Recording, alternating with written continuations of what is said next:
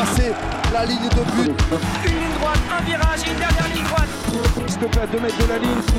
across the finish line to get the victory.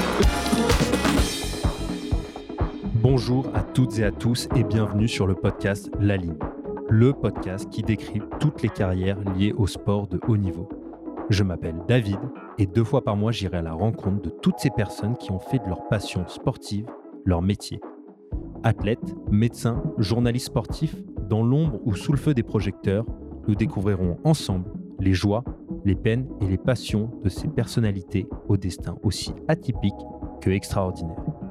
Je t'invite grandement à t'abonner, à noter et à laisser un commentaire sur Apple Podcast pour me suggérer des idées, des améliorations ou encore des invités. Tu peux également suivre la page Instagram laligne.podcast où tu découvriras l'envers du décor de chaque épisode. C'est également un excellent moyen pour me contacter. À chaque fin d'épisode, je lirai un commentaire de la plateforme Apple Podcast ou un message reçu sur Instagram afin de prendre en compte tous vos avis. Le but, faire progresser ce podcast tous ensemble. Allez, assez parlé, tout de suite, place à notre invité du jour.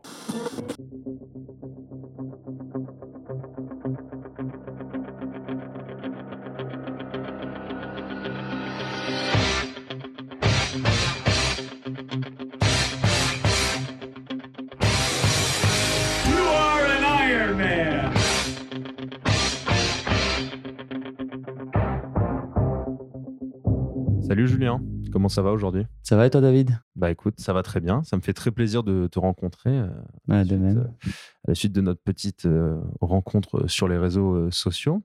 Donc, on va te présenter un petit peu auprès des auditeurs, car tu n'es pas un, un sportif professionnel, mais par contre, tu as une histoire quand même qui est assez atypique à travers le sport et à travers différentes expériences.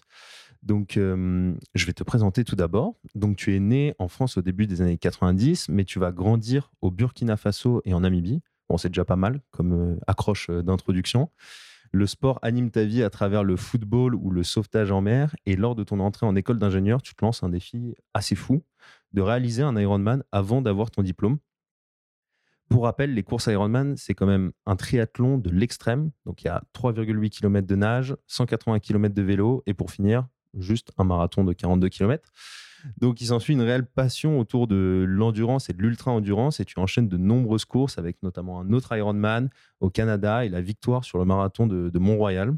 Au-delà de ça, tu es ingénieur en génie civil et tu as déjà vécu en Afrique, au Qatar, au Vietnam et au Canada à même pas 30 ans. Dans cet échange, on reviendra sur tes prouesses sportives, évidemment, et comment un amateur se fixe et atteint des objectifs aussi élevés, mais aussi sur tes expériences internationales. Donc, bienvenue sur le podcast La Ligne, Julien, et merci de me recevoir chez toi. Bah déjà, merci beaucoup, euh, David. C'est un vrai plaisir de pouvoir euh, faire cette interview avec toi. Et puis, euh, merci pour cette belle présentation aussi. Alors, en effet, comme tu l'as très justement dit, j'ai pu réaliser deux Ironman. Et puis, tout ça, c'est parti d'un rêve, en fait. Il faut savoir qu'effectivement, j'ai joué longtemps au foot, euh, étant plus jeune, ce qui m'a donné quand même euh, une bonne condition en course à pied. Euh, donc, je jouais vraiment très, très régulièrement jusqu'à mes 15 ans. Euh, j'étais euh, trois, quatre fois par semaine, euh, tous mes temps libres, en fait, j'étais, au terrain. Et euh, donc, ça m'a vraiment donné une bonne condition en course à pied. Euh, Il y avait des courses qui étaient organisées au collège euh, où très souvent j'arrivais soit premier, soit deuxième. Donc, quand même, enfin, on sentait que le foot m'apportait déjà beaucoup par rapport à ça. Et puis, euh, et puis en fait, ce qui s'est passé concernant la natation, c'est que euh, quand je me suis lancé dans mes études supérieures, j'avais envie, en fait, bah, il fallait que je travaille un petit peu pour payer mes, années d'études, quoi. Et du coup, j'avais pas envie de forcément, pendant l'été, d'aller travailler euh, dans des usines ou dans des entreprises euh, euh, classiques. J'avais vraiment envie de travailler. Déjà, j'étais animé par tout le côté animation et par le côté sportif aussi. Je me suis dit, mais comment je pourrais essayer de trouver euh, un travail qui me plaise pendant l'été Comme ça, j'ai l'impression aussi d'être en vacances quand je travaille.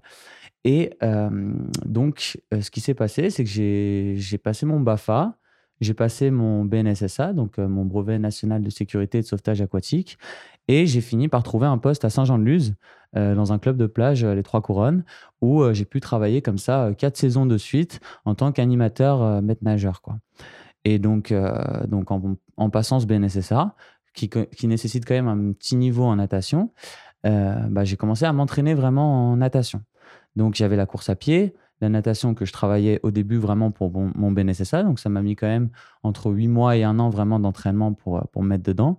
Et puis, euh, et puis du coup, bah, j'ai passé ce BNSSA et ça m'a donné un peu une addiction à la natation aussi. Donc là, tu avais un petit peu... Euh, déjà deux, deux, matières de l'Ironman euh, que tu, que tu maîtrisais bien. Quoi. Ouais, c'est ça. Bah, la natation, après, j'ai commencé du coup à 20 ans vraiment à nager. C'est à 20 ans que j'ai passé ce BNSSA. Et, et euh, donc, effectivement, avec le temps, j'ai progressé de plus en plus. J'ai organisé, enfin, j'ai pas, pas organisé, j'ai réalisé plusieurs courses.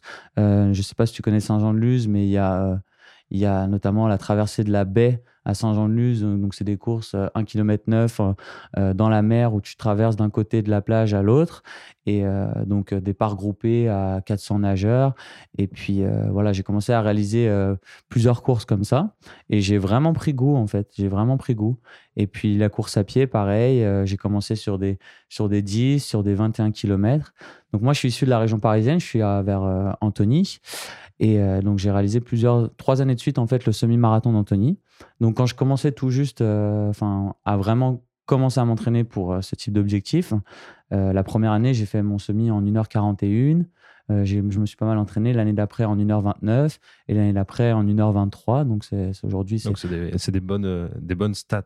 Bon, bah, écoute, on va, on va revenir là-dessus euh, tout au long de, l'interview. Moi, j'ai une petite question traditionnelle dans, le podcast. C'est quand tu étais enfant, c'était qui ton modèle dans le sport ou ailleurs? Ok. Alors, bah, comme petit footballeur qui se respecte français, j'étais très fan de Zidane. Normal. Forcément.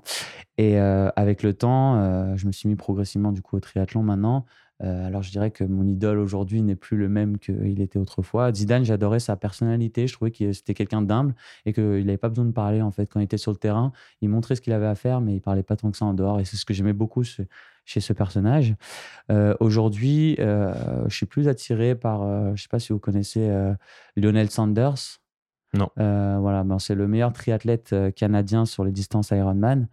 Euh, je vous invite d'ailleurs à regarder, il a fait un reportage sur YouTube, euh, Welcome to my pain cave, où euh, il a vraiment installé toute sa cave pour son mode d'entraînement. Donc, il a la piscine à courant, il a bah, tout le, forcément le, home trainer avec Zwift, tout le, tapis de course, etc. Et il s'entraîne vraiment chez lui. Quoi. Donc, il a adapté son mode de vie complètement à ça. Forcément, quand tu arrives sur ce, sur ce niveau-là, tu es obligé. Et, et, du coup, c'est vrai que, que, j'aime beaucoup, son. Ouais, ouais, il m'inspire beaucoup parce que bah, c'est vraiment un mode de vie. Et puis, il faut savoir qu'il a une histoire assez, assez drôle parce qu'il est, il est, sorti sur le tard. Il est sorti à, à 23 ans, il était toxico encore à l'université. Et puis, un jour, il s'est réveillé, il avait des problèmes de santé, il s'est réveillé, il s'est dit, bon, bah, c'est fini tout ça. Et il s'est mis vraiment dans le sport. Et puis, le triathlon l'a vraiment sauvé. Quoi. Donc, moi, je trouve ça vraiment admirable parce qu'au moment il a eu le déclic. il faut savoir que euh, là, je, dis, je parle de 23 ans, il faut savoir que les distances, les, hum, les sports comme ça de très longue distance, c'est pas forcément les plus jeunes qui ressortent euh, en tête de liste. Quoi. Les, les plus jeunes, c'est plus sur des sports explosifs. Mais quand on part sur du très longue distance, euh, il y a des très, très, très, très bons sportifs classés mondialement qui ont, voilà, ils ont passé les 30, 35 ans. c'est des choses plus normales. Quoi. Ouais, c'est, généralement, on voit souvent même des des gens de 40, 50 ans qui peuvent faire des, très longues tours, courses. Et souvent, ce qu'ils disent, c'est que l'expérience aussi joue un rôle euh, déterminant dans, dans ces courses-là. Et donc, justement, enfin, pour revenir un petit peu à l'enfance, parce que j'ai vu que tu avais grandi au, Burkina Faso et en, Namibie. On s'écarte un peu du sport. Mais euh, quel souvenir tu en gardes? Parce que c'est quand même une enfance assez originale euh, pour mm. la majorité des, Français. Exactement. Alors, de 0 à 5 ans, effectivement, j'étais à Ouagadougou, au Burkina Faso. Donc, de 0 à 5 ans, c'est pas forcément là où j'ai le plus de souvenirs. Je me rappelle de de partir dans la brousse très jeune avec euh, ma mère qui, qui, me lavait euh, dans une bassine euh, au milieu de la brousse. Donc, c'est un peu les souvenirs que j'ai. C'est, moins, forcément moins important que tout ce que je peux avoir de Namibie. Donc, de Namibie, j'ai fait l'équivalent de mon primaire, en fait. Donc, de 6 ans à 11 ans. Donc, j'étais à Windhoek, la capitale. Et là, pour le coup, euh, ça a été juste euh, magique. Euh, tous les moments qu'on a pu passer, on allait très souvent dormir dans le désert. on avait une belle maison là-bas. c'était l'ouverture aussi, c'était trop cosmopolite. Donc, j'ai échangé beaucoup avec avec des étudiants internationaux d'un peu partout, mais aussi avec les locaux africains, où j'ai noué vraiment des très très bonnes amitiés. Et je dirais qu'aujourd'hui, ça m'a donné quand même un vrai un vrai trait de personnalité dans le sens ouverture d'esprit, ouverture à d'autres cultures. Parce que bah, j'ai grandi, voilà, c'était dans une école à St. George's, l'école. Et donc, c'était une école très, très cosmopolite. les souvenirs que j'en ai, ils sont juste, ils sont juste formidables. Je ne sais pas si vous connaissez la Namibie ou pas, mais mais la Namibie, c'est un pays qui a énormément de ressources naturelles, aussi bien en termes de faune que de flore. faire des treks au milieu du désert, à 10 ans, je faisais ça.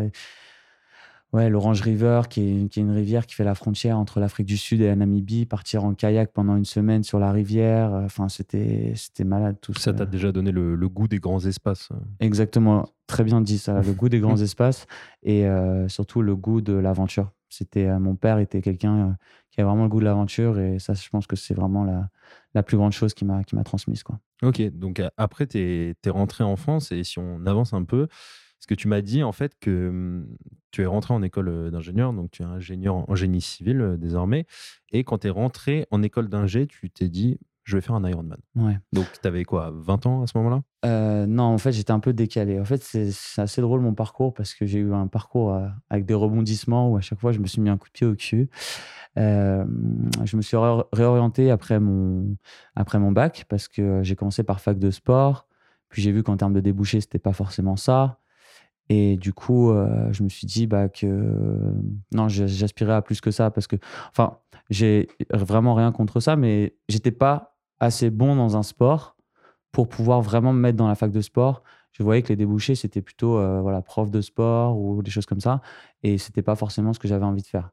Si j'avais eu un sport de prédilection vraiment, euh, vraiment marqué, euh, effectivement, j'aurais continué en fac de sport. Mais aujourd'hui, euh, enfin, à ce moment-là, j'avais vraiment pas de sport de prédilection en l'occurrence. Donc, c'est pour ça que j'ai préféré me réorienter. Et donc là, je suis parti en DUT génie civil euh, avec, je me suis mis un objectif en tête sur deux ans de vraiment me donner mon maximum pour intégrer une école d'ingénieur. Donc, je voulais vraiment carburer, quoi. Et je me rappelle le premier jour de, de classe, je vais au premier rang, je me retourne derrière comme ça et je vois 135 étudiants. Je me dis, il faut que j'arrive à arriver parmi les premiers pour entrer en école d'ingénieur. Et euh, du coup, j'ai commencé à bosser vraiment, vraiment euh, de façon rigoureuse. Et au premier semestre, je finis deuxième. Après, deuxième semestre, premier, premier, premier. Et je finis major de promo, du coup, sur les 135 étudiants. Et euh, là, je me suis dit, mais Julien, quand tu veux, tu peux. Vraiment. C'est une question d'organisation, de, rigueur. Et du coup, quand je suis rentré en école d'ingénieur, j'étais déjà avec, avec cette appréhension que, bah, voilà, que quand on voulait vraiment, on pouvait. Et je voulais me prouver maintenant que euh, physiquement aussi, j'en étais capable. Donc j'avais déjà cette euh, natation, cette course à pied, euh, comme j'en ai parlé précédemment. Et puis il s'avère que j'ai rencontré un très très bon cycliste donc dans l'école, Pierre Maillard, qui m'a entraîné un peu sur le vélo et puis progressivement je l'ai entraîné un peu plus aussi sur la course à pied, sur, sur la natation. Et puis voilà, un jour, je me suis dit, bon, bah, alors, je sais pas si tu connais Saint-Etienne, mais tu as les montagnes derrière, tu as le Pila, où c'est vraiment bien pour aller rouler. Et un jour, je me suis dit, mais attends, mais c'est quoi là? J'ai trois sports, triathlon, c'est quoi le plus gros challenge qu'on peut faire en triathlon? C'est un Ironman. Donc là, j'étais en première année, en fin de première année d'école d'ingénieur. Et je me rappelle, j'avais acheté un vélo à l'époque tout pourri en me disant, allez, je vais commencer à rouler avec ça. mais j'avais de la vie, j'aurais pu faire l'Ironman avec ça. Mais euh, donc, euh, donc voilà, donc euh, à la fin de cette première année d'école d'ingénieur, donc bac plus 3 en fait, j'ai ce challenge de me dire, avant mon diplôme ou l'année de mon diplôme, je veux faire un Ironman. Et j'en ai parlé à Pierre Maillard. on s'est mis en colloque ensemble, il a partagé l'idée. on trouvait ça un peu foufou, mais on s'est mis en colloque et on a commencé vraiment à s'entraîner euh, très régulièrement ensemble. Donc, on allait rouler le week-end, le jeudi après-midi, on allait nager le soir de semaine, on allait se faire des courses à pied. Et puis, euh, et puis voilà, donc on s'est entraîné, on s'est tiré l'un l'autre en fait. donc ce défi, c'est aussi une question d'amitié, quoi. C'est une question d'amitié. Bah, quand tu pars dans ce, dans ce genre de défi, il y, en a qui prennent des coachs, il y en a qui sont en club. voilà, quand tu n'as pas ni l'un ni l'autre, à l'époque, j'avais ni l'un ni l'autre. Bah, j'ai rencontré quelqu'un qui partageait cette même passion. Et puis, euh, le fait de la partager ensemble, ça a pu nous tirer vraiment, euh, ça peut nous tirer vraiment jusqu'à jusqu'à la course. Quoi. Et, et, justement, comme du coup, vous êtes deux, bon, c'est déjà un peu plus euh, sympa, mais comment ça se passe la, la préparation physique et mentale aussi pour justement une épreuve qui est énorme, qui est considéré comme le saint graal du triathlon, mais où en même temps vous êtes encore complètement amateur. Comment vous arrivez à préparer ça? Comment vous arrivez à vous organiser? Alors en fait, l'Ironman c'était un objectif à moyen terme. Pour moi, c'est pareil pour le côté professionnel, pour les études, pour tout. J'ai toujours fonctionné comme ça. C'est j'ai un objectif moyen-long terme. Et pour arriver à cet objectif moyen-long terme, on met des objectifs intermédiaires. Donc voilà, les distances, comme tu as très justement dit, tu as 3,8 km de natation, 180 km de vélo et un marathon, donc 42,2 km de course à pied. Et donc, en fait, euh, bah déjà, ça, ça nécessite forcément d'avoir un niveau dans les, dans les trois, trois sports. Quoi. Tu peux pas aller sur un Ironman s'il y a une des disciplines que tu maîtrises pas. Donc, bah, c'était en fait faire plein de courses euh, intermédiaires qui sont plus ou moins élevées par rapport à la distance d'origine. Par exemple, euh, moi, j'étais un grand amateur des 24 heures INSA à Lyon, qui, qui ont lieu sur le campus de l'INSA Lyon. Donc, euh, la première année, j'ai fait, fait 4 heures de natation pour faire la plus grande distance. j'ai gagné, bon, on était quatre à nager en solo, mais euh, j'ai gagné avec 12 km 5. Le deuxième était à 12 km 3. L'année d'après, on a refait les 24 heures INSA avec Pierre et deux autres personnes de notre école, euh, une super nageuse et un gars qui était très très bon cycliste. Donc on a représenté notre école sur les 24 heures INSA. Donc 24 euh, heures INSA, il y avait 4 heures de natation, 14 heures de vélo et 10 heures de course. attends, 4, heures. donc il y avait 4 heures de natation, 14 heures de vélo et 6 heures de course à pied. Et donc, tu enchaînes ça et tu es sur des petits relais. Et du coup, tu du coup, tu t'alternes un petit peu comme tu veux. Quoi. Et nous, on avait vraiment monté une, on avait vraiment monté une, une très, très bonne équipe. Et du coup, on a gagné, on a remporté les 24 heures INSA au nom de notre école. Et puis, et puis voilà, donc c'est vraiment. la clé de la préparation pour toi, c'était de te fixer des, des défis, des plus petits défis pour arriver au maximum de tes capacités pour la grande épreuve. Quoi. Exactement, des plus petits défis. Alors 4 heures de natation, tu fais pas 4 heures de natation sur le jour de la course, mais voilà, vraiment pousser euh, dans toutes les, différentes disciplines. J'avais fait un 32 km euh, avec pas mal de dénivelé sur Saint-Etienne. Euh, voilà, c'était vraiment donner des objectifs un peu intermédiaires. Ouais. Ok, ok. Et ça, justement, est-ce que ça, ça t'aidait aussi au niveau mental de dire chaque chose en son temps, je me prépare doucement et justement de pas se dire ah ouais j'ai une, montagne devant moi en fait? Ouais exactement, c'était obligé. Je pense que pour, pour gravir une montagne, tu es obligé de prendre un, Tu peux pas aller gravir la montagne directement, aller au sommet, tu as un chemin à prendre et brûler les étapes. Déjà, il y en a qui considéreront, parce que je n'ai jamais fait en club de triathlon ou quoi, que j'ai dû brûler des étapes. Mais c'est possible, mais il faut juste quand même se donner son propre chemin. C'est sa feuille de route faut s'y tenir parce que si tu vas trop vite, déjà, il faut, faut savoir que l'Ironman, c'est une course qui est chère. Euh, il y en a beaucoup qui y vont et qui ne sont pas forcément 100% prêts. Et euh, c'est quand tu te retrouves euh, face au début sur la ligne de départ et que tu as une journée de sport qui t'attend sans t'arrêter, si tu n'es pas préparé, bah, ça va se savoir directement. Quoi. Donc, tu es obligé de te faire une feuille de route. Et puis voilà, nous, on s'est fait cette feuille de route-là avec Pierre et puis individuellement aussi chacun de notre côté, mais on se tenait informé forcément de l'évolution de chacun. Et, euh, et donc voilà, c'est comme ça que, que j'ai parvenu, on est parvenu à, réaliser cet objectif. Et il faut savoir aussi, donc euh, juste, euh, donc moi, nous on visait l'Ironman de Vichy. Il faut savoir qu'il y a plusieurs Ironman en France. Vichy, c'est pas forcément le plus difficile parce que c'est assez plat en vélo et en course à pied par rapport à d'autres. moi, vu qu'on préparait celui-là en fait pour 2017, en 2016, j'avais fait le half de Vichy. Donc ça, c'était aussi un objectif intermédiaire. Donc euh, pour pas me retrouver sur la ligne de départ sans avoir fait euh, au moins un triathlon euh, moitié de ça. Et du coup, du coup, voilà, donc en 2016, j'ai fait le demi-Ironman de Vichy. Et comme ça, pour 2017, j'étais, plus prêt. Donc toujours, toujours les étapes. Et justement, tu disais que, hum, que, hum, que l'Ironman, c'était une course qui était chère. Comment on fait quand on est amateur pour bah, justement bah, euh, enfin surtout amateurs et étudiants, comment on fait pour euh, se financer une, telle course et une telle préparation? Qu'est-ce que tu faisais à, côté ou comment tu t'organisais? Ok, alors c'est sûr que quand tu as un certain niveau, que tu connais du monde, tu peux aller chercher des sponsors. Euh, moi, en l'occurrence, j'ai pas essayé de faire ça. par contre, bah voilà, je travaillais moi en parallèle. je travaillais en parallèle de mes études. Quoi. déjà, je travaillais les saisons d'été. Euh, ma dernière année d'école d'ingénieur avant de partir au stage au Qatar. Là. Euh, je travaillais en barman aussi euh, en parallèle de mes études pour avoir de l'argent et pour pouvoir me payer parce qu'il faut payer le vélo aussi. Alors les vélos, tu as tu as des plus ou moins bons vélos en fonction de, du temps que tu vises aussi et des moyens. et puis les courses, qui sont la course qui est du coup chère. Donc, ouais, moi, je travaillais en parallèle de mes études, en fait. Donc il y a déjà quand même Enfin, c'est plus qu'un simple athlète professionnel qui, lui, va se concentrer que sur ça. Toi, tu as plein de choses, tu as tes études, tu as un boulot à côté. Euh, donc, c'est d'autant plus admirable. Et donc, justement, il me semble que, en fait, tu finis ta préparation, tes six derniers mois, c'est ton stage de fin d'études et tu le passes au, Qatar, c'est ça? Exactement. donc là, comment ça se passe la préparation physique au Qatar quand tu viens de, France, de Saint-Etienne et que tu te retrouves au Qatar où il fait 45 degrés? Alors effectivement, j'ai eu cette opportunité de, stage de fin d'études euh, au Qatar sur le projet du métro euh, avec Vinci Construction Grand Projet. Donc, euh, je n'allais pas renoncer à mes objectifs parce que j'arrivais dans un pays qui est un peu plus dur pour s'entraîner. donc, j'arrive au Qatar et puis euh, là, j'envoie un message à Pierrot et je lui dis euh, bon, les, inscriptions sont ouvertes pour l'Ironman de Vichy. Et là, il est là, ouais, lui, il faisait son stage de fin d'études à Londres. Et, euh, et, du coup, il me fait ouais, est-ce qu'on y va, est-ce qu'on n'y va pas? Et puis là, je m'enregistre et j'envoie un screenshot, un imprimé écran de mon inscription. Et là, il fait bon, je crois que j'ai plus le choix là.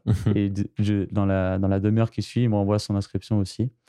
Et du coup, voilà, bon, ça y était. Hein, donc, faut savoir que l'Ironman de Vichy, il me semble, c'était le 18 août ou fin août 2017. Euh, euh, on était en février. Euh, j'avais tout ce temps restant pour continuer à m'entraîner. Donc, il faut savoir que le Qatar, c'est un pays où, à partir d'avril, il fait 45-50 degrés. pour continuer à s'entraîner, il faut être vraiment, vraiment déterminé. C'est des conditions qui sont assez, assez extrêmes, en fait, pour s'entraîner. Du coup, euh, moi, j'avais toujours ça en tête. Euh, voilà, natation, vélo, course à pied. Il y a trois disciplines sur lesquelles se concentrer. J'avais pas mon vélo au Qatar. Euh, donc, bah, j'ai continué à m'entraîner tout simplement. En fait, la natation, il y avait une piscine à la torche qu'on appelle au Qatar pour ceux qui connaissent un peu. donc, c'est l'ancienne piscine olympique. Donc, j'allais m'entraîner là-bas en natation. En course à pied, j'essayais d'aller m'entraîner à minima, bah, quasiment tous les jours, en fait, je faisais un, presque un semi-marathon tous les jours, ah ou un jour sur deux en fonction du, travail aussi. Euh, donc, ce que je faisais, c'était, euh, en fait, il y a une corniche à Doha, et j'étais à, j'étais là où j'étais localisé, en fait, j'étais à 10 km du bout de la corniche. Donc, euh, je faisais l'aller-retour, en fait, sur la corniche. Donc, je partais avec ma bouteille d'eau 2 litres congelée euh, au bout de 20 minutes, euh, elle avait complètement fondu, j'avais tout bu, j'étais complètement assoiffé, donc obligé de m'arrêter pour acheter de l'eau euh, ou pour demander de l'eau au magasin qui avait sur le bord de la corniche. Et puis, je m'entraînais comme ça, mais dans des conditions de température très dures. Quoi. Tu sors là-bas, quand tu arrives au mois de donc, mai, tu sors, mais tu dégoulines directement. Donc, c'est vraiment, il faut faire attention à la déshydratation, absolument, parce que tu consommes tellement euh, que c'est c'est assez, assez compliqué. Il faut être plus motivé que dans les conditions normales, on va dire. c'est ça, tu as fait préparation de, de l'extrême. Donc, euh, même en août à Vichy, tu n'avais pas chaud quoi, par rapport au Qatar. Non, euh. bah, c'est ça, le, chaud, j'avais l'habitude. quoi. Et puis, et puis, en termes de vélo, bah, j'avais pas mon vélo. Donc, bah, on avait une, là où j'étais logé avec Vinci, on avait une salle de sport. Donc, je faisais un peu de vélo en salle. quoi.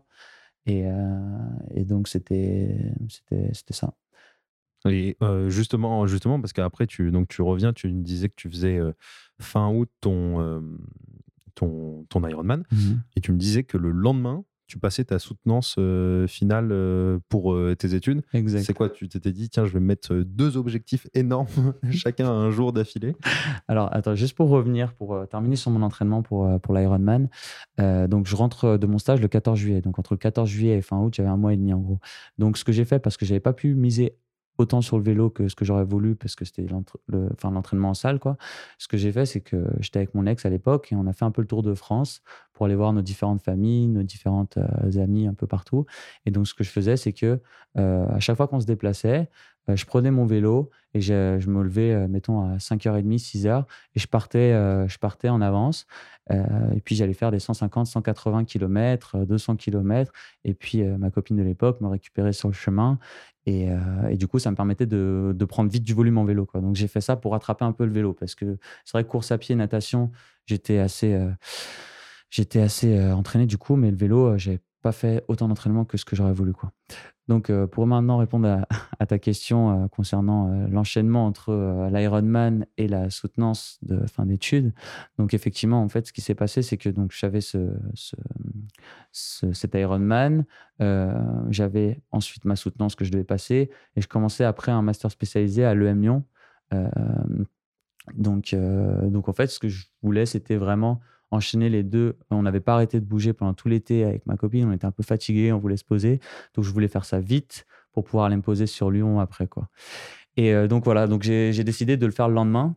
Et c'était assez drôle parce qu'effectivement, c'était euh, l'Ironman le dimanche et puis euh, lundi, la soutenance. je boitais un peu pendant ma soutenance, quoi. Donc, j'essayais de pas trop, pas trop marcher.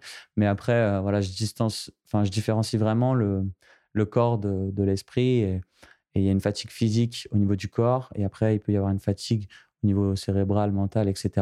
Mais pour moi, c'est deux choses qui sont différentes que j'arrive à distinguer. C'est-à-dire, tu peux te faire des gros entraînements, course à pied ou autre, et après, tu peux très bien venir travailler et être efficace dans ton travail. Enfin, moi, c'est quelque chose que, que j'ai toujours fait un peu en parallèle, quoi. Donc, euh, donc pour moi, ça m'a pas trop gêné en fait de faire la soutenance le lendemain. D'accord. Et est-ce qu'il y avait un, un stress lié à cet Ironman ou tu étais serein et tu voulais juste te faire plaisir sur cette course? Alors, honnêtement, j'avais sur la fin de mes entraînements, j'avais des frissons quand je m'entraînais. Je me disais, Julien, ça fait deux ans que tu penses à cette date et elle arrive et tu vas la réaliser. Et pour moi, c'était strictement hors de question d'arrêter ou d'abandonner ou quoi que ce soit. J'avais payé la course, j'étais entraîné pour, c'était maintenant, il fallait le faire. Donc, euh, donc bah écoute, j'ai eu, euh, j'ai eu de la chance parce que j'ai pas crevé et, et je sais même plus si j'avais une chambre à air tellement j'étais un peu. Non, oui, c'était sur le demi Ironman, le premier demi Ironman où j'ai pas mis de chambre à air dans mon, guidon parce que j'étais un peu un débutant. Mais euh, voilà, il s'avère que la course s'est très bien passée. C'est sûr que tu as de l'appréhension et puis avec mon ami Pierrot on part, euh, je sais pas si tu sais un peu, c'est comment les départs des courses Ironman. J'ai déjà vu des vidéos, c'est impressionnant, mais, raconte-le pour les auditeurs. Exactement. Donc, en fait, il faut, savoir qu'il y a deux types de départs. C'est soit des départs groupés, euh, donc c'est-à-dire que tout le monde part en même temps, ce qui se fait de moins en moins. Euh, maintenant, c'est de plus en plus des départs différés. Donc, c'est-à-dire qu'en fait, il y a une grande ligne et tu te mets en fonction du temps que tu penses faire en natation. Donc voilà, les meilleurs euh, sur un 3-8, ils vont sortir en mettons 52, 53 minutes. Donc en fait, tu as des panneaux qui sont 53 minutes, 55 minutes, 1 heure, 1 heure 5, 1 heure 10, 1 heure 15. Et euh, du coup, tu te mets en fonction du temps que tu penses faire en natation. C'est-à-dire que grosso modo, tu nages avec des personnes qui sont censées plutôt avoir euh, ton temps en natation. Comme ça, vous rentrez pas dedans. Et donc, euh, bah, en fait, tu as un départ, du coup, toutes les 4 secondes de 4 nageurs. Donc, 4 nageurs qui sautent, 4 nageurs qui sautent comme ça. Donc, c'est vraiment différé. Et puis, et puis, et puis voilà, donc on se retrouve avec Pierrot sur la ligne d'arrivée, et puis on se regarde, et voilà, le grand jour est arrivé. Pierrot, il n'avait pas fait de, demi-Ironman euh, comme moi l'année d'avant euh, sur ce circuit. Donc, euh, pour lui, c'était encore plus effrayant, on va dire. Waouh! Il avait fait un S, je crois, en triathlon, et puis se retrouve sur la ligne de l'Ironman. Et puis ça y est, c'est parti. Et tu sais pas, euh, la première fois que tu vas faire un Ironman, tu sais pas à quoi t'attendre en fait. Parce que toi, tu as enchaîné des marathons, tu déjà couru des marathons, tu as déjà fait des 180 km en vélo, tu as déjà fait des 3-8 euh, en course en natation, mais tu pas forcément enchaîné les trois. Donc ça va être une journée où tu vas aller au-delà déjà de, tout ce que tu as pu faire en entraînement et tu ne connais pas ton corps tant que tu l'as pas testé euh, autant. quoi. Et donc, euh, bah oui, forcément, un peu d'appréhension parce qu'on sait que c'est une journée qui nous attend, qui va être, euh, qui va être longue, alors très, très jouissante. Hein. c'est vraiment faire ce type de course. C'est moi, pour l'instant, c'est une des choses dont je suis vraiment le plus fier au monde, c'est avoir fait ce, ce, type de course parce que le ressenti que tu as après en termes d'accomplissement, euh, c'est incroyable, c'est vraiment incroyable. Donc voilà, donc euh, je, pas, je sors de l'eau. Euh, voilà, en plus, à cette époque-là, bon, c'était mon premier Ironman, donc je n'étais pas super équipé, tout ça. je l'ai fait sans combi. je sors, il me semble, en 1h12 de l'eau. J'enchaîne le 180 km en vélo en 5 heures, en 5 heures et quelques, 5h12, il me semble. Et puis, et puis après, le marathon. Donc moi, il faut savoir que sur les trois disciplines, c'est plutôt en, vélo où je suis un peu moins bon par rapport aux, autres. Aujourd'hui, dans mes stats, en natation, je sors dans les 7-8%, en gros. En vélo, je suis dans les 15%. Et en course à pied, je suis plutôt dans les 5 premiers pourcents. Donc, en fait, mes, deux courses d'Ironman que j'ai fait se ressemblent. À savoir que voilà, de l'eau, je sors pas trop mal. Pierrot, qui est très bon cycliste, moi, je dois sortir peut-être 7 minutes avant lui de l'eau. Pierrot, qui est pas très bon, qui est très bon cycliste, pardon, il me rattrape sur le 35e kilomètre. Et là, je me dis, est-ce que mon partenaire d'entraînement, est-ce que je vais le laisser devant comme ça ou est-ce que je vais essayer de me donner? Et puis, et puis bah, il s'avère que voilà, 180 km, j'avais aucune chance de le rattraper en vélo. Il était au-dessus de moi, clairement. Ça me fait une moyenne de 32,5 km/h, un peu sur les 180 km. Il faut savoir que ceux qui sont bons en vélo sur ce type de distance, en tout cas les très bons amateurs, ils sont plutôt à 37-38 km/h. donc, et puis au-dessus pour certains. mais voilà, donc, donc le vélo, je me fais un peu plus doubler. Mmh. Et puis en course à pied, moi, c'est vraiment mon point fort. Là, je reviens et je fais que doubler, que doubler, que doubler, que doubler. Puis au niveau du semi-marathon, 21e kilomètre, là, je revois mon, mon Pierrot et je me dis, voilà, Pierrot, là, je ne vais pas me laisser faire. Et bon, voilà, aujourd'hui, il s'entraîne énormément encore et c'est un très, très grand ami. Et, et il surperforme aussi dans, ce qu'il fait. Euh, j'ai un grand respect pour Pierre, bien sûr. Euh, et tu sentais que tu étais, frais encore à, la fin du, vélo, parce que tu avais fait 180 km de mmh vélo et, et euh, de, beaucoup de nage, et tu sentais que tu étais encore frais pour un marathon derrière?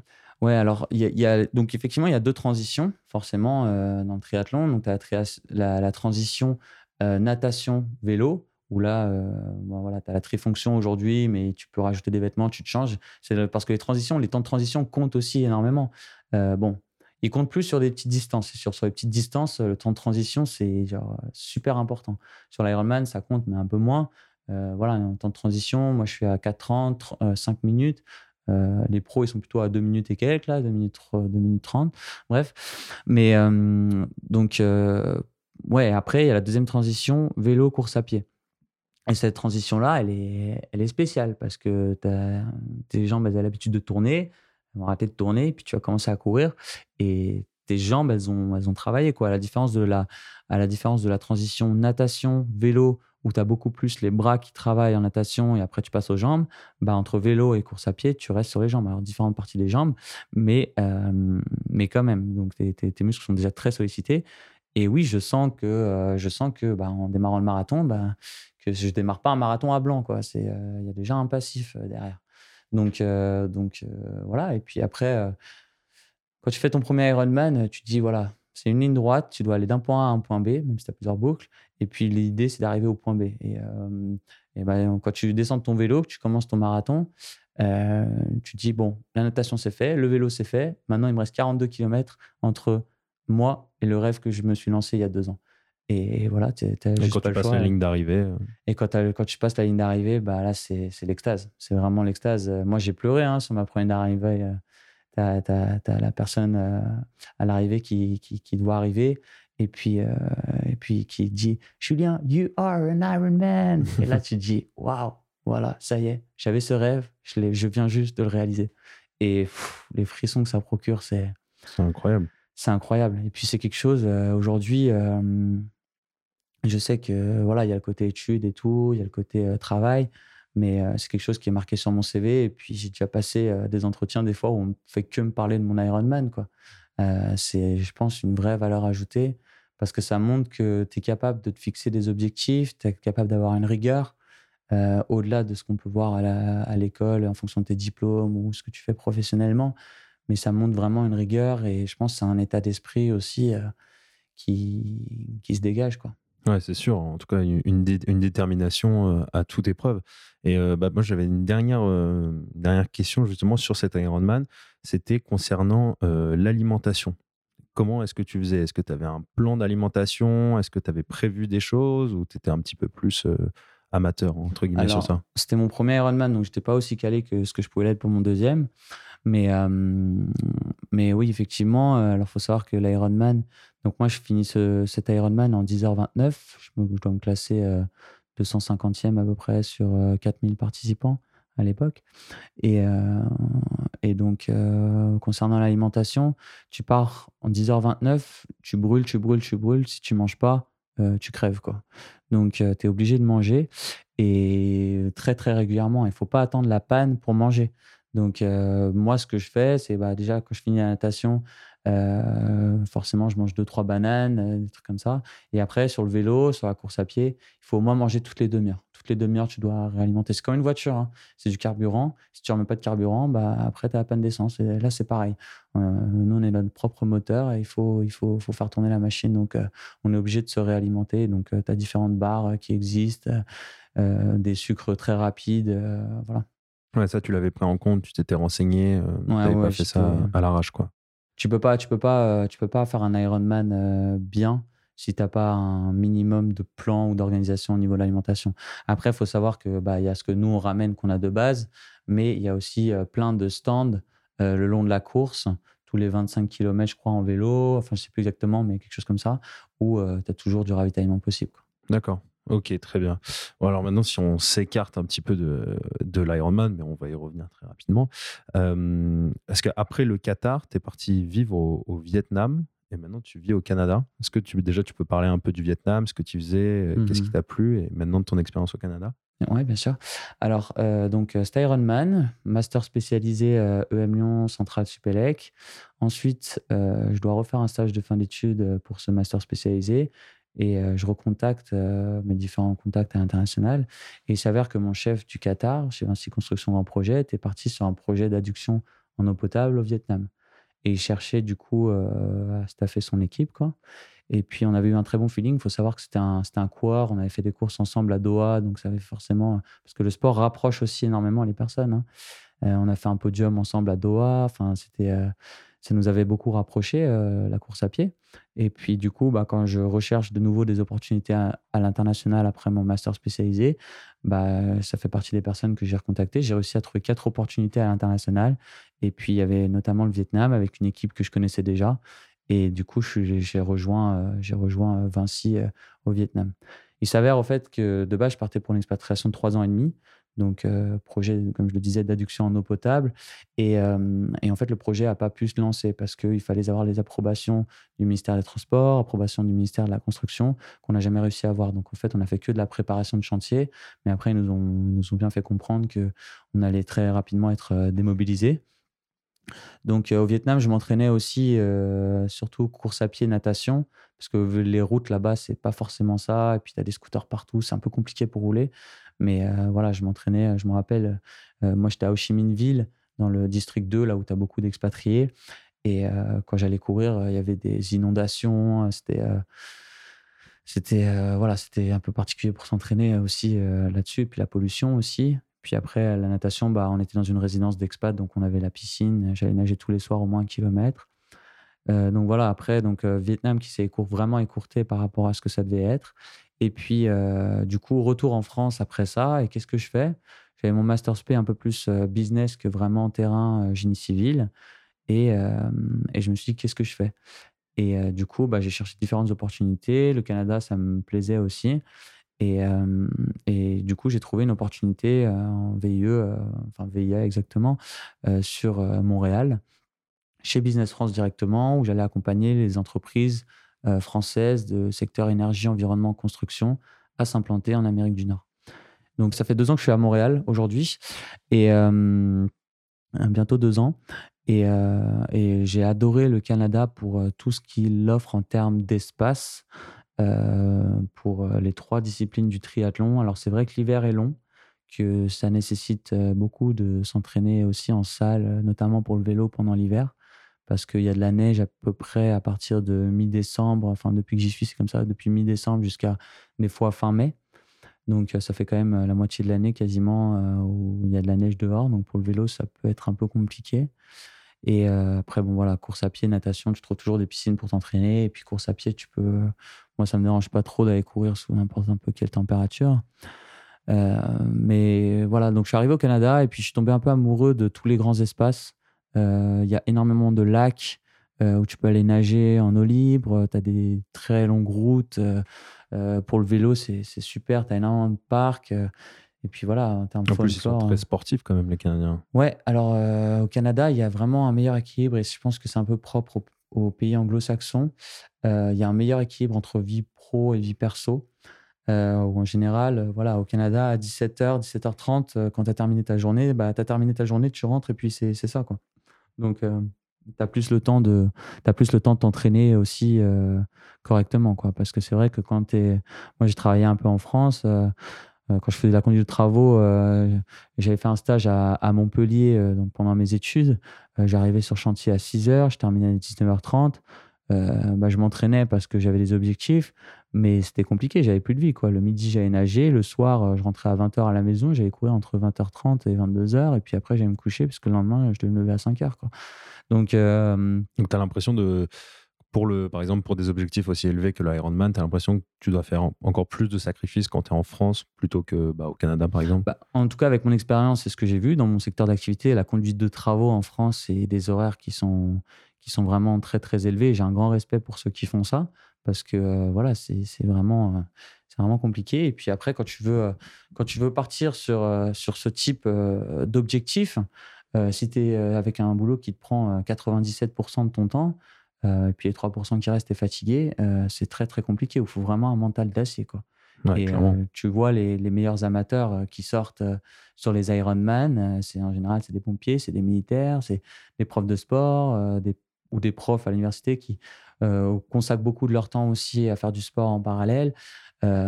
parce que sur des métiers qui te prennent énormément de temps, c'est compliqué de faire les deux. On a tous, on a tous besoin de, pour performer sur un Ironman, euh, ça dépend de, là où tu viens et puis euh, les objectifs que tu as. Mais euh, voilà, tu es entre ça varie vraiment en fonction des objectifs, mais tu es à minima à 10 heures d'entraînement par semaine, c'est le grand minima. Et puis après, tu pars à 18 heures, entre 10 et 18 heures d'entraînement par semaine. Quoi. Enfin, Donc c'est conséquent c'est conséquent. Donc euh, voilà, quand tu as un boulot qui te prend 60-70 euh, heures euh, par semaine, plus tu rajoutes ça, plus si tu as une femme, il bah, faut la garder aussi parce que bah, faut, ça s'entretient, hein, les relations. Et quand tu fais plus le pro, plus ça, eh ben, ça prend beaucoup, beaucoup de temps. Quoi. Donc, clairement. Mm. Justement, il, me semble que hum, c'est aussi quand tu arrives au Canada que là, tu te, tu te relances sur euh, plein de courses différentes, sur un autre Ironman, aussi parce que peut-être tu as plus le temps. Est-ce que tu peux nous parler de ces, différentes courses? Exactement. Alors, quand je suis arrivé, euh, en fait, déjà, quand j'ai fait mon Ironman en 2017, je me suis dit, bon, je ne veux pas en faire un l'année prochaine parce que ça prend beaucoup, beaucoup, beaucoup de temps. Je, vais, je, me, dis, je, me, lance, je me dis dans deux ans. Donc, j'avais objectif déjà à la fin de mon premier Ironman, Ironman 2019. Donc, j'arrive au Canada et puis il s'avère que je suis au bureau de Business France et j'ai un des collègues de master spécialisé que je connaissais à peine, mais on s'était croisé quelques fois en cours, qui débarque dans le bureau de Business France. Parce que Business France, on accueille un peu toutes les entreprises euh, euh, là-bas, euh, entreprises françaises, qui débarquent. et puis on commence à discuter. il me fait, on commence un peu à parler sport. il me fait, ouais, moi je fais du triathlon. Je fais, ah ouais, moi aussi, tu fais quoi et tout? Bah, je me suis inscrit à l'Ironman de Mont-Tremblant. Je fais Ah, ça c'est un déclic. J'avais déjà repéré cet Ironman là. Je me disais Est-ce que je m'inscris Est-ce que je m'inscris pas? Je savais ce que ça impliquait aussi. Euh, il m'a dit ça, ça m'a donné un, ça m'a fait vraiment un déclic directement. Et puis, euh, et puis voilà, le soir même, je me suis inscrit pour l'Ironman de Mont-Tremblant et tout ce qui s'ensuit. Donc euh, pareil, objectif moyen terme et objectif intermédiaire. Donc ça, c'était cinq mois, six mois avant la course donc voilà, et puis je me suis dit, bah, allez, c'est parti, on va se relancer sur, sur des courses et puis se reperformer. Et c'est vrai que là, j'ai fait un enchaînement de courses qui était vraiment intéressant. première course que j'ai vraiment refaite, c'était du coup un 50 km trail avec 3600 mètres de dénivelé positif. Donc, donc quand même un, beau mur là. Ouais, sympa. et puis il s'avère que bah, je m'entraînais, je m'entraînais, je m'entraînais. Donc quand j'arrive à la course, bah, on est deux euh, en tête de course. Euh, et puis, euh, on creuse, on creuse l'écart un peu avec tout le monde. Et puis, arrivé à. Donc, enfin, tout se passe très bien. Et arrivé à 10 km de l'arrivée, j'ai une panne sèche. parce que j'avais un peu oublié de comment on s'alimentait sur, sur ce type de course. Et j'ai commencé à manger vraiment qu'à partir de la deuxième heure. Donc, c'était vraiment pas possible pour ce genre d'effort. donc, voilà, j'ai une panne sèche. Et puis, j'ai fini les 10 km comme j'ai pu. Euh, finalement, j'ai terminé deuxième. Mais, euh, mais voilà, ça m'a rappelé euh, l'importance de, bien s'alimenter sur ce type de long, long effort. Donc voilà, ça c'était ma première course. Après, après qu'est-ce que j'ai fait? J'ai fait, j'ai fait un triathlon de Verdun. Donc moi j'habite à Verdun à Montréal, donc c'est le sud-ouest de l'île de Montréal qui est très sympa parce qu'il y a les accès au Saint-Laurent. Tu as une longue piste cyclable, c'est très vert. Enfin moi c'est vraiment mon quartier préféré à Montréal. Et puis, du coup, c'est là où je m'entraînais tout le temps, en fait. Donc, j'ai fait le triathlon de Verdun, que j'étais censé terminer troisième dans ma catégorie, mais j'ai eu un problème. C'est-à-dire que j'ai mis ma puce au poignet au lieu de le mettre à la cheville. Et du coup, bah, mon temps n'a pas été enregistré. Donc, c'est horrible. C'est horrible parce qu'il y avait beaucoup d'entraînement avant. Et puis j'ai essayé de négocier, mais rien à faire. J'avais mon temps qui était enregistré sur ma montre, mais, mais rien à faire. Et du coup, bah, du coup j'ai vu, j'ai vu quelqu'un monter sur la marche sur laquelle j'aurais dû monter. bref. Donc voilà, c'est ça. Et puis, et puis je continue à faire du foot aussi en parallèle. J'ai rencontré des, des, gars super sympas avec qui je jouais au foot à Montréal. Et du coup, et après, donc, ce triathlon de Verdun, ça, c'était la veille euh, enfin pas la veille, pardon, la semaine d'avant, donc déjà un peu, un peu bête aussi, mais la semaine d'avant mon Ironman de Mont-Tremblant. Ah oui, toi tu voulais, tu voulais être bien, un peu fatigué quand même ouais, pour ton je, Ironman. Ouais, ouais bah, c'était ça. En fait, sur la dernière semaine, je m'entraînais plutôt, plus trop. Je me disais, bah, le, le triathlon de Verdun sera mon dernier entraînement, on va dire, avant, avant le jour vraiment J, quoi. Et puis, euh, et puis voilà, donc la semaine d'après, Ironman de Mont-Tremblant. Donc j'arrive avec, euh, avec quand même un, beau bagage. J'avais, j'avais vraiment poussé là, la bête euh, en termes d'entraînement. Euh. Mais tout ça, pareil, c'est, c'est un terme. Si j'ai pas fait les meilleurs entraînements, je faisais beaucoup de volume. Euh, quand je faisais la course à pied, je me faisais des semis, des trucs comme ça, mais toujours un peu à allure de, allure de croisière, sans forcément pousser la machine. Et, pas forcément de fractionner. Exactement, pas forcément de fractionner. Et, et du coup, du coup, euh, bah, je suis arrivé avec, euh, avec euh, un entraînement un peu comme ça. Et, voilà, donc pareil, ligne de départ, les hommes pro qui partent, les femmes pro qui partent. Et, et, puis, et puis à notre tour de partir. Moins d'appréhension cette fois? Moins d'appréhension parce que j'avais déjà fait ce type d'effort. moi, c'est le vélo qui me faisait un peu plus peur parce qu'il y avait quand même 1800 mètres, je crois, de dénivelé positif en vélo par rapport à Vichy où tu devais avoir 800 mètres ou 900 mètres. Euh, donc on se rapproche grosso modo de l'Ironman de Nice en termes de niveau. Euh, donc voilà, départ. Et puis, euh, et puis moi, je pensais, j'avais fait 1h12 en natation, mais sans combi à Vichy. Et puis là, je me mets du coup vers 1h15 en me disant, bon, je vais remonter tranquillement. Et puis je me mets vers 1h15 et en fait, je pars dans l'eau avec la combi cette fois. Et je fais que remonter, que remonter, que remonter, que remonter. Et je sors au bout de 1h00 de, de l'eau. Donc, euh, on n'est pas très loin, 6-7 minutes derrière les pros, quoi. Euh, ça dépend lesquels, bien sûr, mais voilà, quand même bien. Et puis, pas du tout fatigué, quoi. Je sors de mes 3 km 8 comme si j'avais rien fait, euh, tout va bien. Je vais chercher mon vélo. et puis là, je commence à rouler. Je suis à 37-38 km/h. tout va bien. Et puis, et puis sur 25e borne, crevaison.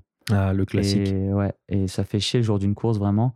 Mais euh, voilà, et puis je regarde les, les, les, autres qui passent à côté en se disant Ah, heureusement que c'est pas moi. les eux qui parlent pour, pour eux, quoi.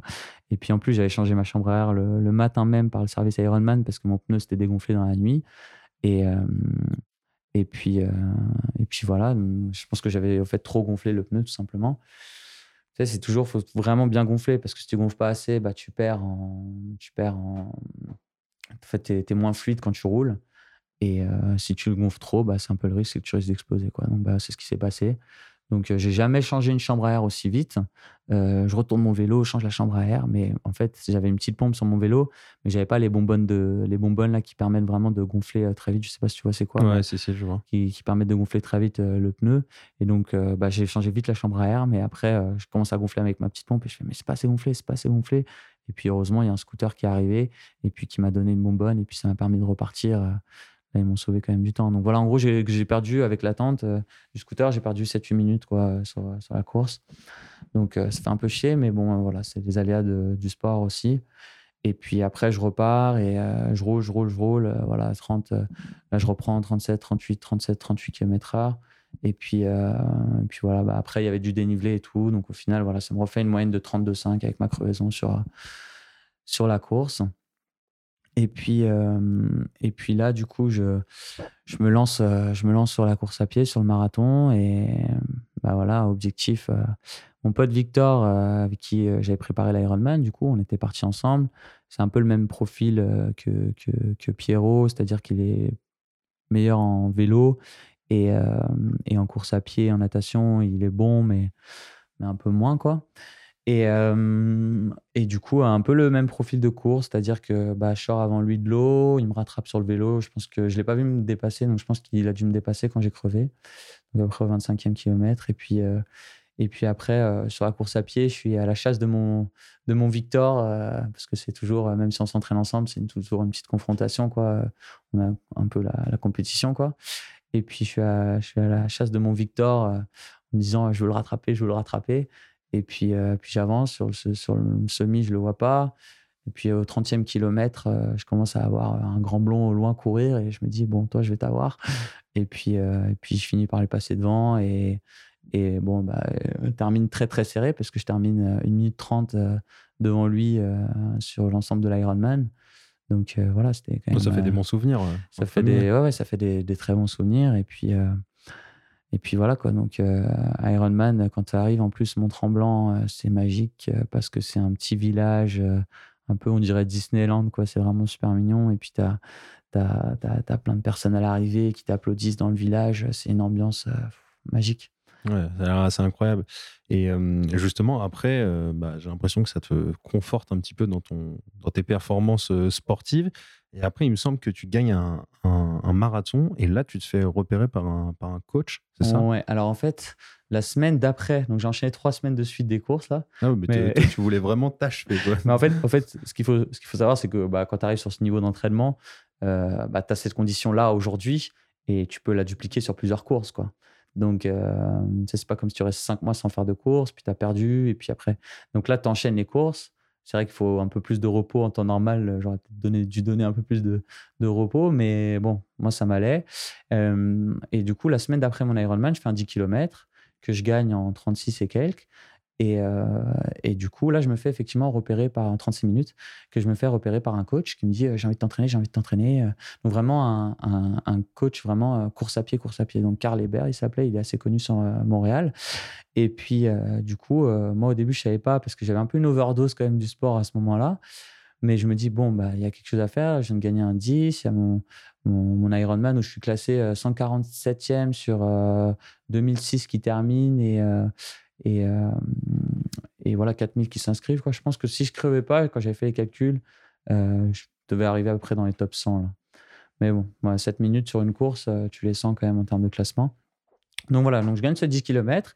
Et puis il m'approche, il me fait Je veux t'entraîner, je veux t'entraîner. Moi, je réfléchis un peu. Et puis il insiste beaucoup. Et puis je fais aller. J'ai vu qu'il y avait un marathon à la fin octobre. donc c'est pas le marathon du Montréal, de Montréal, c'est le marathon du Mont-Royal, qui est une montagne située. en fait, à une montagne sur l'île de Montréal. Euh, qui est situé au milieu de l'île. Et donc voilà, c'est euh, la course du Mont-Royal de cette montagne. Donc, euh, donc j'avais repéré cette course-là fin octobre et je me dis, bah, allez, go, avec la condition que j'ai aujourd'hui, je vais pousser un peu plus la machine et puis je vais voir là où je suis capable d'aller. quoi. Donc, donc, Et justement, qu'est-ce qui t'a qu'est-ce qui t'a apporté cet entraîneur par rapport à toi qui avait toujours été un autodidacte? Alors, il m'a apporté beaucoup parce que, comme je disais, en termes de méthode d'entraînement, bah, je faisais beaucoup de volume, mais pas forcément de l'entraînement euh, qualitatif, on va dire, peu en tout cas. Euh, il m'a apporté vraiment une, structure beaucoup plus carrée et beaucoup plus qualitative en termes d'entraînement. Donc lui, il faut savoir que c'était beaucoup d'entraînement sur tapis. Euh, donc voilà, c'était sa façon de faire sur tapis roulant. Du coup, moi, j'étais inscrit à la salle de sport. donc, donc ben, en fait, il me faisait un programme vraiment tous les jours. J'avais un entraînement spécifique et beaucoup plus fractionné sur le tapis. Quoi. Donc, en gros, donc là, on était, j'avais un mois et demi, deux mois avant le, avant le marathon. Je, me suis vraiment entraîné comme un bœuf pendant ces un mois et demi, deux mois, à faire des entraînements où j'étais à bout euh, à chaque fois. Je trempais le tapis de la salle euh, de sueur, mais c'était pas possible. Mais bref. Et puis, euh, et puis voilà, effectivement, j'arrive du coup sur cette course avec déjà mon passif Ironman, plus mon entraînement de mon coach. Et puis, on est à peu près, on doit être 150 à peu près à prendre la ligne de départ sur le marathon. Et mmh, donc, c'est pas un super gros marathon, mais voilà, ça fait 150 coureurs. Et puis, on part en course. On part dans, la course, du coup. Et donc, c'est trois boucles de 14 km sur la montagne du Mont-Royal. Et donc, on part en tête. Alors, je cours avec Sarah Bergeron, qui est une, une des championnes du Québec qui représente le Canada à niveau international. Et puis, de trois autres gars, on est, on est en tête de course, quoi. puis on distancie assez facilement les autres concurrents. Et donc, au fur et à mesure, sur les deux, trois autres gars, bah, il y en a un qui lâche, deux qui lâchent, puis on se retrouve à trois en tête de course. Et puis, quand on attaque la deuxième boucle du 14 km, on est comme ça. Et arrivé sur la moitié de la deuxième boucle, et bah, la nana, elle envoyait quand même du steak, quoi, on va dire. elle était vraiment à allure, allure pas loin des 16 km/h. ouais, voilà, elle envoyait vraiment. et puis moi, je me dis, mais si je continue à suivre comme ça, ça va, ça va me tuer, quoi. Et je ne tiendrai pas les 42. Et bah, progressivement, elle commence à distancer, à distancer, à distancer. Moi, je me retrouve avec, avec un gars à courir, puis le gars, il lâche. Et puis, moi, je continue ma course en me disant, bah voilà, je finis en deuxième, et puis, et puis c'est tout, quoi. Et je lâche pas mon pace. Et, je me retrouve du coup à courir quasiment 10-11 bornes tout seul, à maintenir mon allure. Et puis, et puis là, à 8 km de l'arrivée, quand je pense que voilà, je vais terminer comme ça, j'aperçois cette, cette charmante petite blonde en train de courir. enfin, beaucoup de respect pour elle, bien sûr. Et, et du coup, bah, je me dis bah, que voilà, que je vais pouvoir remonter. Et puis, je remonte progressivement et, et je finis les, les 5-6 bornes en tête de course. Puis, je gagne ce marathon. Quoi. comme quoi, c'était c'était progressif. tu es passé par différents états émotionnels, mais à la fin, c'est toi qui gagnes Exactement, ce podium. Et c'est pour moi, c'était l'accomplissement de, de, de, mon année. Quoi. Donc, j'avais fait, j'avais fait pas mal de podiums cette année-là. Enfin, pas mal pour moi. Et j'étais très, très content de, de mon parcours euh, de cette année-là. Quoi. Ouais, bah, je comprends. Tu as, de quoi, as de quoi être fier. En, tout cas, à ton âge, c'est pas toujours des choses qui sont hyper simples à faire entre les études, le boulot et des choses comme ça. Et justement, bah, là, tu es en France un petit peu pour les, pour les vacances et tu repars au Canada. Bon, même s'il y a le, Covid et on ne sait pas comment ça va être, est-ce que tu as des objectifs, euh, que ce soit sportifs ou professionnels, pour euh, les, les prochaines années qui arrivent? Exactement. Alors, euh, j'ai rencontré un super coach triathlète récemment sur l'île de Montréal. Donc Olivier qui a fait justement Kona Hawaï en triathlon. donc ça, faut savoir que c'est le championnat du monde d'Ironman. Hein.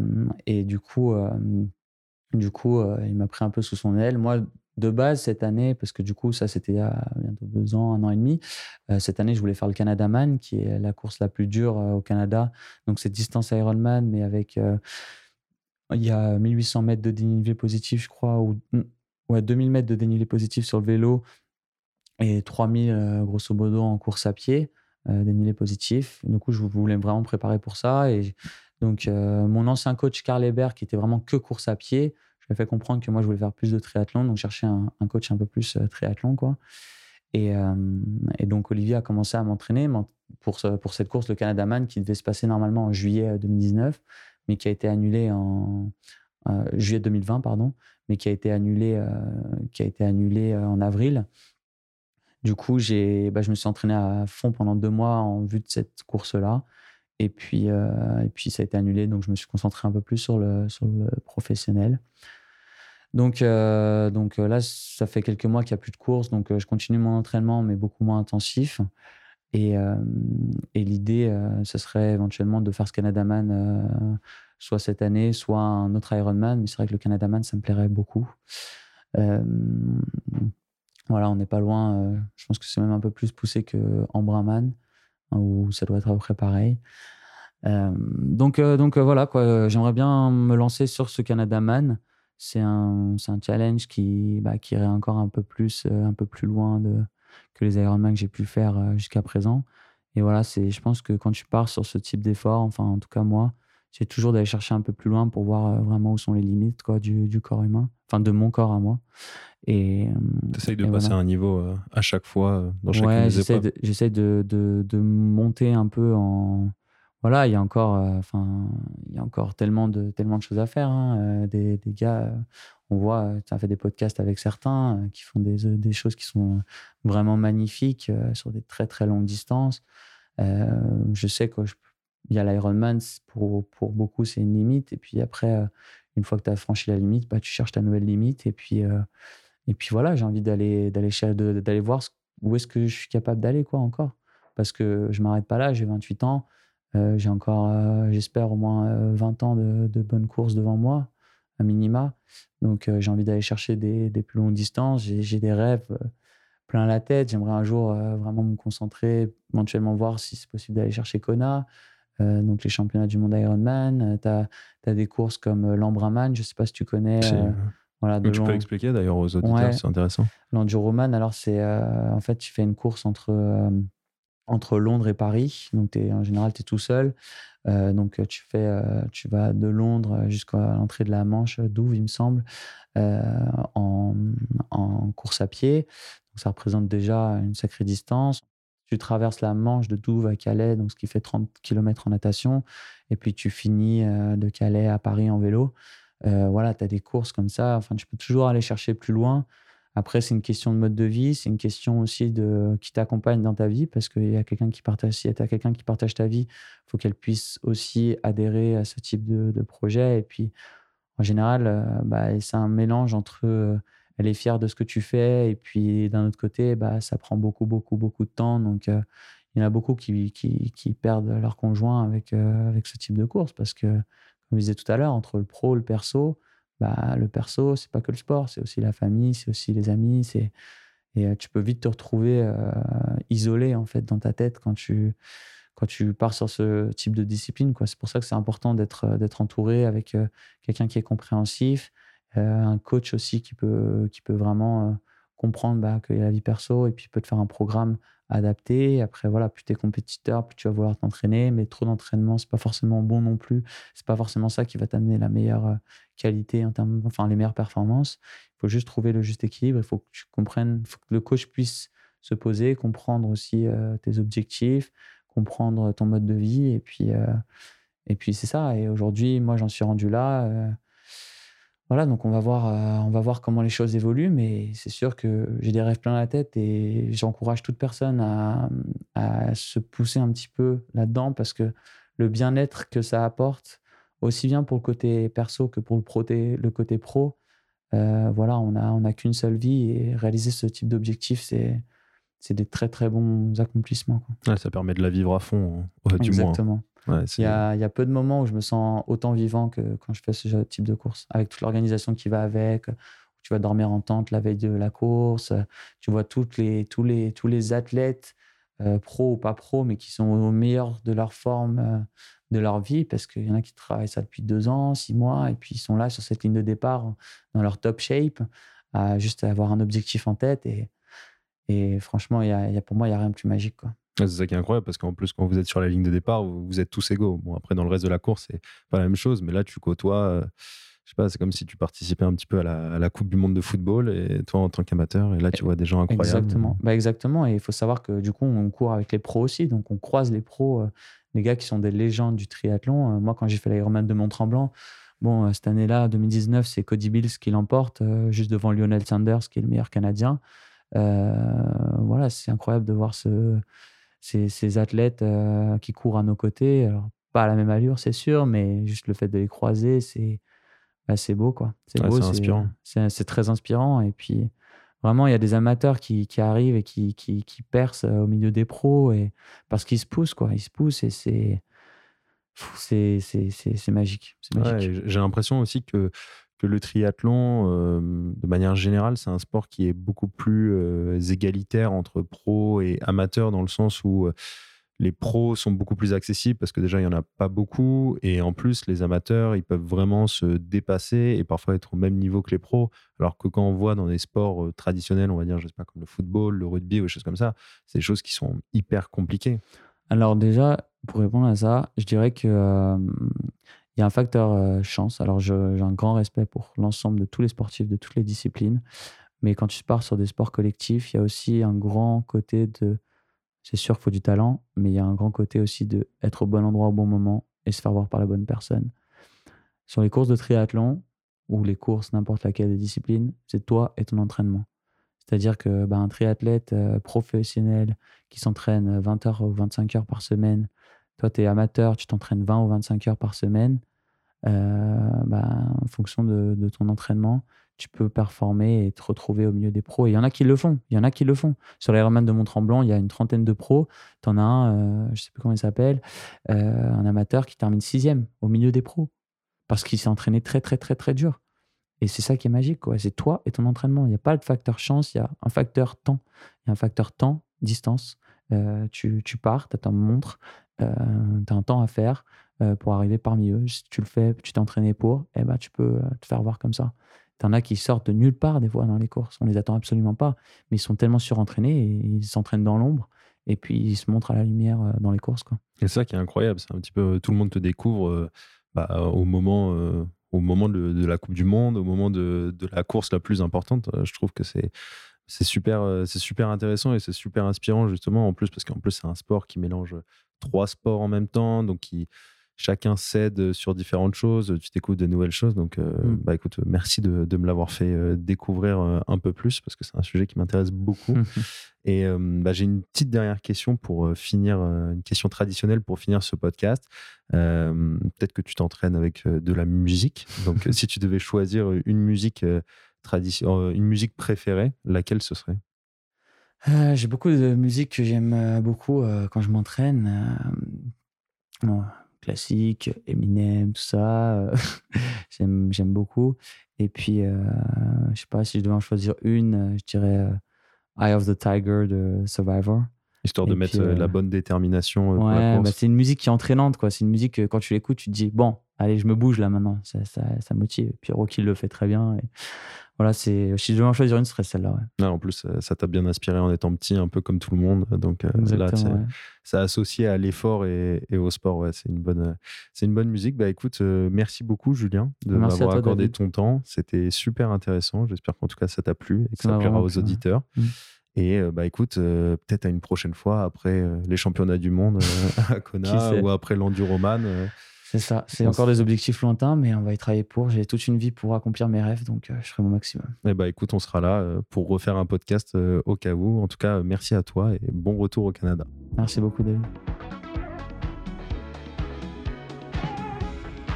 C'est David de nouveau. J'espère que cet épisode avec Julien vous aura plu. Comme vous avez pu le comprendre, Julien n'est pas un professionnel, même s'il pourrait potentiellement euh, le devenir. Et en fait, je trouvais ça intéressant de s'intéresser un petit peu aux coulisses euh, du monde amateur dans des épreuves très engagées telles que les Ironman. Comment on se finance, comment on se prépare, comment on se motive surtout. Je trouvais ça vraiment très intéressant. Donc quand j'ai rencontré Julien, je me suis dit que c'était vraiment une opportunité de faire un, bel épisode car je sais qu'il y a beaucoup de monde qui écoute ce podcast qui sont très intéressés par euh, l'ultra endurance et justement les formats tels euh, que l'Ironman. En tout cas, j'espère que vous aurez appris plein de choses car pour moi, ça a été un réel plaisir de découvrir cette discipline qui est quand même assez incroyable, euh, il faut le dire. Donc comme d'habitude, si ça vous a plu, n'hésitez pas déjà à en parler autour de vous, à me suggérer des gens directement dans les commentaires Apple Podcast ou euh, directement sur Instagram sur le compte lalink.podcast. Si vous écoutez d'ailleurs l'épisode sur Spotify, vous pouvez notamment partager en story l'épisode et me taguer. Ça permettra d'avoir une plus grande visibilité et je vous repartagerai instantanément. Donc j'espère que cet épisode vous a plu, que tout va bien pour vous. On a eu un petit délai supplémentaire en cause de problèmes techniques euh, sur euh, cet épisode, mais on garde le rythme et on continue ce podcast car on reste motivé. N'hésitez pas à me dire vraiment ce que vous en pensez et à me faire, à me partager vos avis et vos commentaires sur toutes les plateformes possibles. Je vous dis donc à dans deux semaines pour un nouvel épisode qui s'annonce exceptionnel. C'était David pour la ligne podcast.